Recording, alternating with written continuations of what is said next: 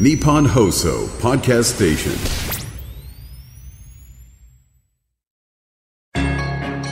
番組アンバサダーの市川團十郎白猿です。このコーナーは毎回一人の障害者アスリートチャレンジドアスリートおよび障害者アスリートを支える方にスポットを当てスポーツに対する取り組み苦労喜びなどを伺います。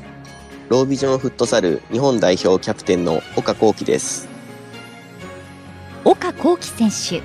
1985年埼玉県鴻巣市出身の38歳。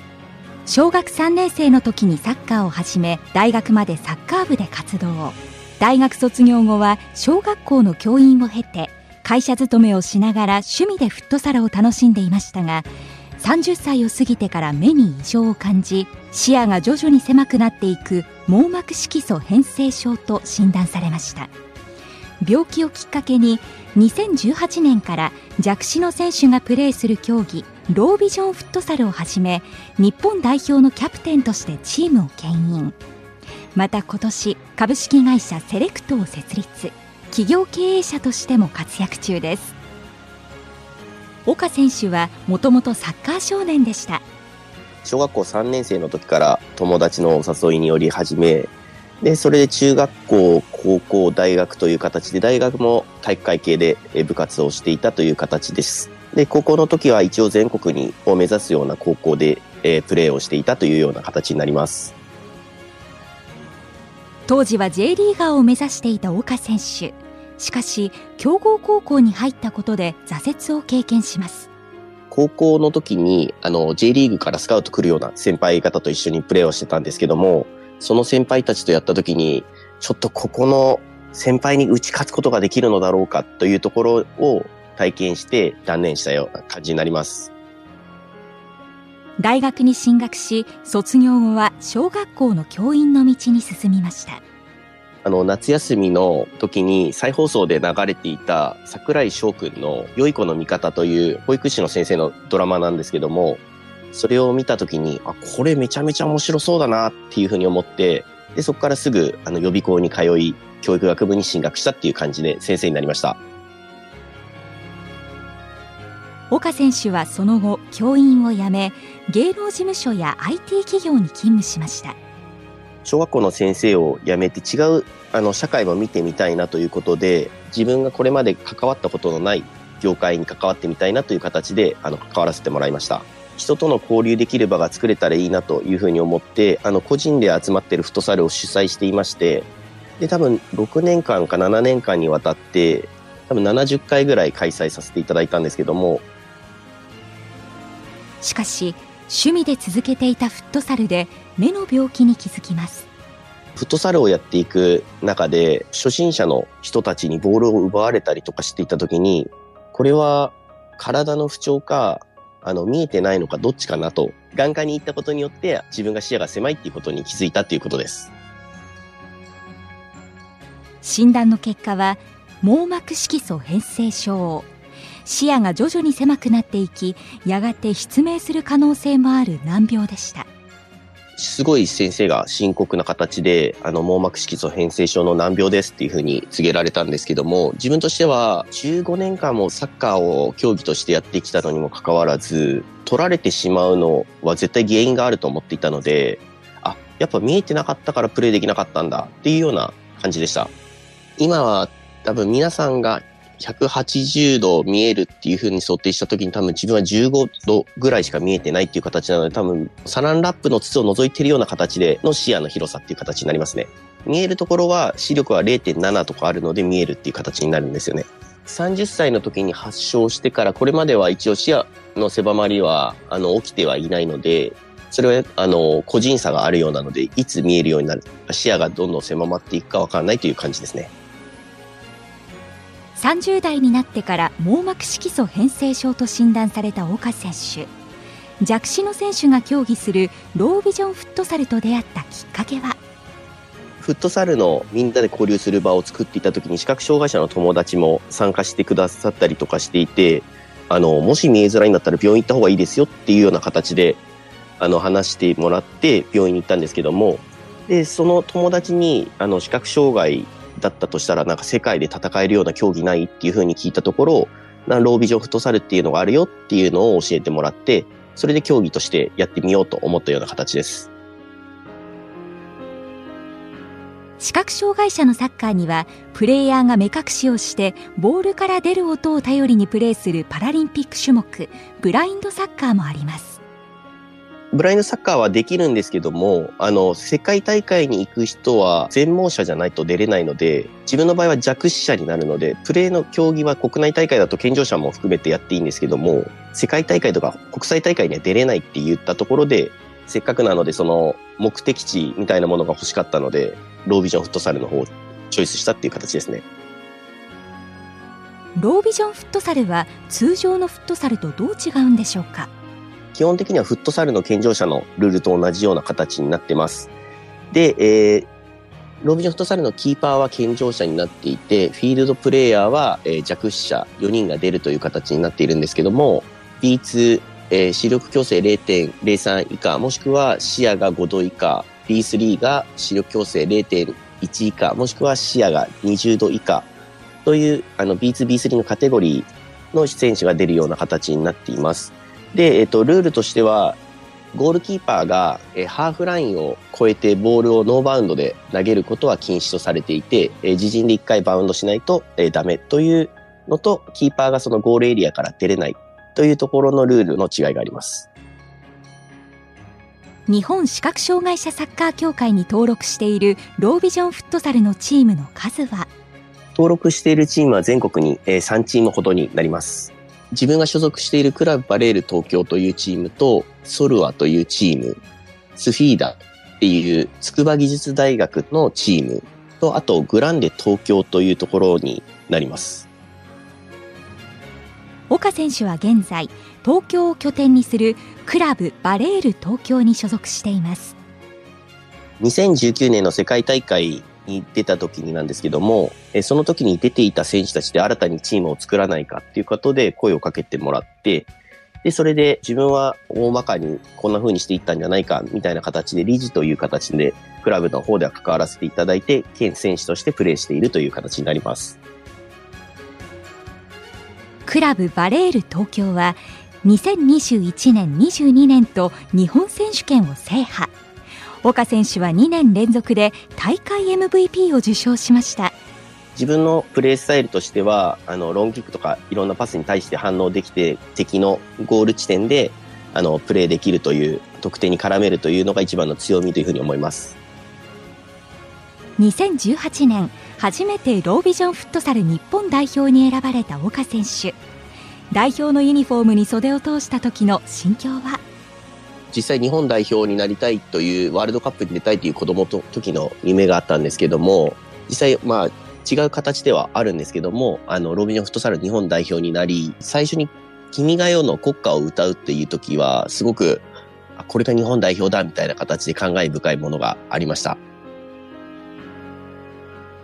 ロービジョンフットサル日本代表はチームとしてどんな戦い方を目指しているんでしょうか？一人ずつ本当見え方が全部違うっていうところがあるんですけども、視野が狭い人、視力が低い人、その中でもさらに、あの、視野が狭い視力が低いという形になるんですけども、なので、その人の特徴を生かして、基本的にはその、日本代表の今回の切り替え0秒っていうところで、一つでも、あの、世界に勝てるものがないと、あの、勝つことができないということだったので、全員が攻守の切り替えを0秒で切り替えて、早く展開していくというサッカーを目指してトレーニングしていました。2022年春から岡選手は日本代表のキャプテンを務めています。2022年の1月から代表がスタートしていったと思うんですけども、あの、それで監督から3月4月頃にあの電話がありまして、キャプテンをやってくれないかということで電話をいただいて、で、自分もあのチャレンジしてみたいというところがあったので、引き受けさせていただいたという形になります。弱視の選手がプレーしますが、選手への指示はどうしているんでしょうか？視力が低い選手に対しては、縦の、え20メートル以上離れてると仲間の位置が見えないっていうことがあるので、基本的にはルールとして、あの、コートを番号で区切っていまして、あの、リモコンと同じような配置で、数字で表現をしていて、なので、ボールを受けるときに1っていう風にすると、ボールがそこに出てくるというような、うん、ルールというものがあったりします。日本代表として最初に行った海外遠征は2019年の時のスペインでの大会が初めてになるんですけども、普通の健常者と同じようなフットサルレベルだなっていうところを痛感したんですけども、やはり世界と戦うことによって、フットサルのレベルまでちゃんと競技として上げていかないと、あの、戦えないっていう風なところはすごく痛感しました。あの、フットサルで東京都リーグ一部とかそういうカテゴリーがあったりするんですけど、健常者の。そこぐらいのところが世界選手権で優勝しないと、いけないなっていうレベルなので、世界大会に出させていただいて、あ、ここのレベルまで上げないと試合に勝つことはできないんだっていうところはすごく得たところはありました。ロービジョンフットサル日本代表は世界の中では現在どのくらいの位置にいるんでしょうか？もうダントツのビリだったっていうのがこれまでで本当10年前だとあの世界大会で戦っても0対22とか20点差っていうのがあったりとかするほどの、あの、力の差がずっとありまして、で2019年の時には、まあ、5点差、9点差まで狭まってきたものの、あの、まだまだ勝てるっていうところにはなかったのかなっていう感じですね。岡選手は今年8月、イギリス・ウォールバーハンプトンで開催された国際視覚障害者スポーツ連盟が主催する世界選手権に出場しました。7チームが参加したこの大会。日本代表の目標は？チームとしてはその一勝をこれまでなかなか上げることができなかったので一勝っていうところが目標に掲げていきました。予選リーグで日本は世界ランク上位の強豪トルコに2対1で勝利。初めて決勝トーナメントに進出しましたトルコ戦についてなんですけども、やはり日本は攻められるシーンがすごく多かったんですけども、守り抜いて、あの、攻撃に切り替えて点を決めるという形で、ハードにずっとディフェンスをして、チャンスを作って決めるっていうのが当てはまったっていうのがトルコ戦での試合だったと思います。勝てばメダルが確定する準決勝。日本は優勝候補イングランドと対戦。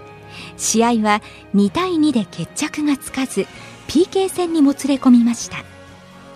PK 戦は4対5で惜しくも日本は敗れてしまいました。PK についてなんですけども日本での国内練習の時に PK はあの全員蹴っていたんですけども決めたパーセントによって蹴る順番を決めていくという形だったので、まあ、負けても勝ってもあのそのこれまでのものに対してあの取り組んだという形になったので、まあ、悔しい思いはすごいあったんですけどもあの、しょうがない結果だったなというふうな形で認識しております。キャプテンの岡選手は PK 戦にどういう気持ちで臨んだんでしょうか？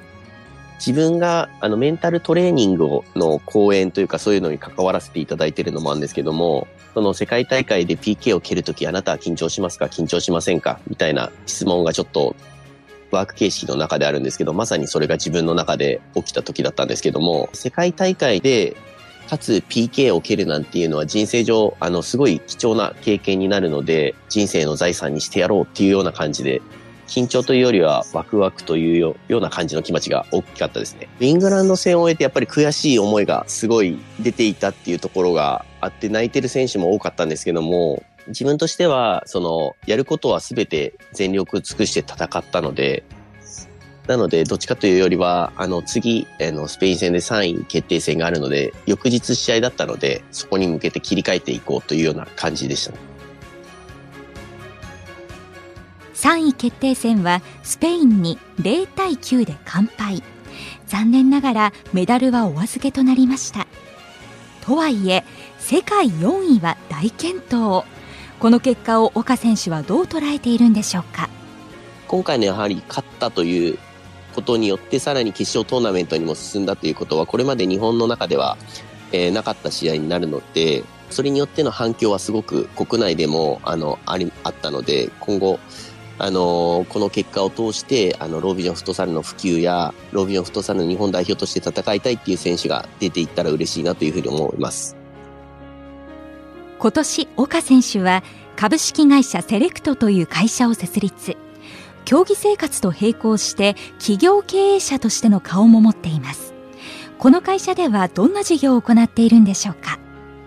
基本的には Web を通してのあのビジネスになっていくんですけども、YouTube の運営と、えっ、ー、と、その YouTube のどういう風にしたら再生回数を集められるかみたいな形で、自分としてもチャンネルを7個ぐらい運営してるんですけども、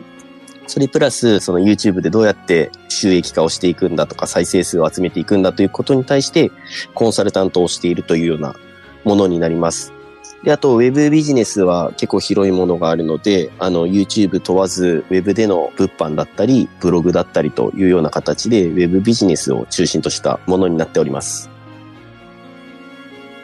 多忙な中、競技と仕事はどうやって両立させているんでしょうか？主に、あの、ビジネスの仕組み化というところを中心として動いているので、できる限りその自分の時間を作りつつ仕事の仲間に手伝ってもらってやっていくという形になっているので、選手活動の時間を確保しながら他の人にあの運営など仕事をしてもらってという形でやってました。現在パラリンピック種目にはなっていないロービジョンフットサル。競技人口拡大のため、岡選手は競技の普及活動にも熱心に取り組んでいます。東京都の世田谷区を中心としたチームを作っていまして、まずはその本拠地となるところが、久我山聖光学園っていうところが、もう本拠地としているチームなんですけども、なので世田谷区長に表敬訪問を大会の時に報告しに行ったりと、少しずつ世田谷区に関わっていくような活動をしていまして、現在、格付きに1回、その、スフィーダ世田谷さんっていうなでしこリーグのチームがあるんですけども、そのチームの運営している方々と一緒に、あの、ロービジョンフットサルを普及しようっていう形で動いたりしているのがありまして、で、また個人やチームメイトもそうなんですけども、あの、学校へ講演しに行ったりとか、今後、あの、関西にもチームが今できているんですけども、その、このチームの監督が関東の方に来るときに一緒にやろうみたいな形で今連絡を取り合ったりとかして、あの、啓蒙活動みたいな普及活動として取り組んでいます。岡選手にロービジョンフットサルの魅力を伺いました一人一人やっぱ見え方が違うっていうところが一番の魅力だと思っていて見えないからできないというよりは見えないけど見える部分をいかに活かしてそれをチームとして活かし合いながら戦っていくっていうところがあの一番の魅力かなというふうに思ってます最後に岡選手から弱視の方でサッカー、フットサルをやっている方にメッセージをいただきました。えー、ロービジョンフットサルは見えづらいからできないというよりは、あの見えづらい中、あのそれを活かしてやるスポーツであるので、もしあの見えづらいとか視覚障害者になったから世界大会は目指せないなどを思っているのは違く、あの世界大会みたいな措置もあるので、ぜひ一緒にロービジョンフットサルで世界大会で優勝するというところを目標に一緒にプレイできたらなと思うので、あの、いろんな道があるんだというものを知ってもらえたら嬉しいので、ご連絡いただけると嬉しいです。